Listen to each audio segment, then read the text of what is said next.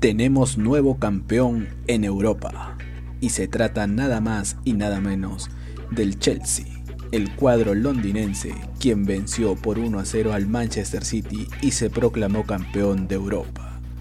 El gol del cuadro blue lo convirtió Kai Havertz a los 42 minutos del primer tiempo.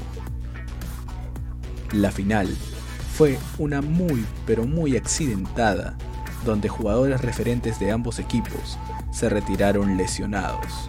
Por parte del Chelsea, Thiago Silva abandonó el campo de juego antes de finalizar la primera etapa.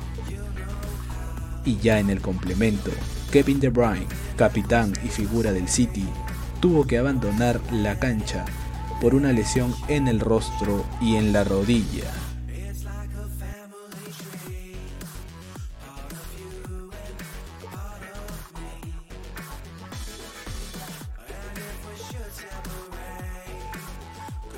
La final se disputó en el estadio do Dragao de Oporto a las 2 de la tarde, hora peruana.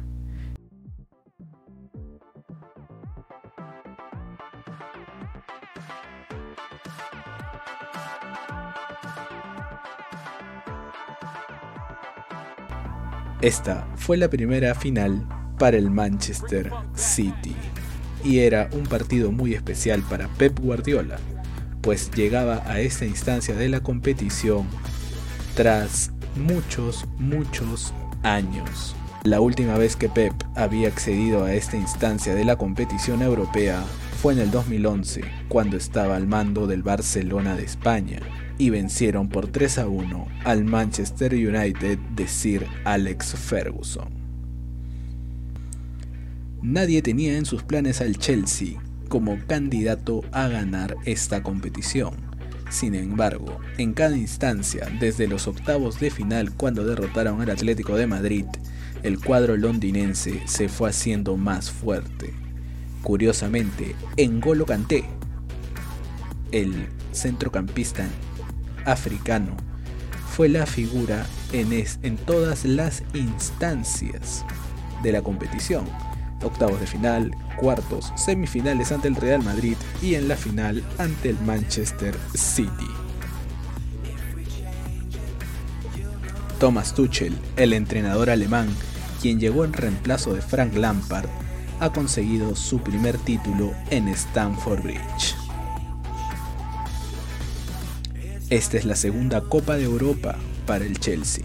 La primera la conquistó en el 2012 con la mayoría de sus jugadores ya retirados. Aquella escuadra era comandada por Didier Drogba y tenía en el banco al técnico Di Matteo. En aquella oportunidad, el Chelsea venció en tanda de penales al Bayern Múnich, siendo Drogba el delantero de Costa de Marfil quien anotó el penal decisivo.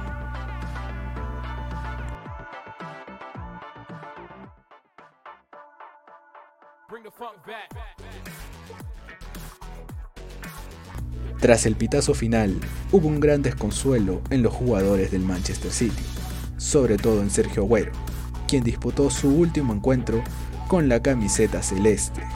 El delantero argentino estuvo 10 años en Manchester, conquistando 15 títulos.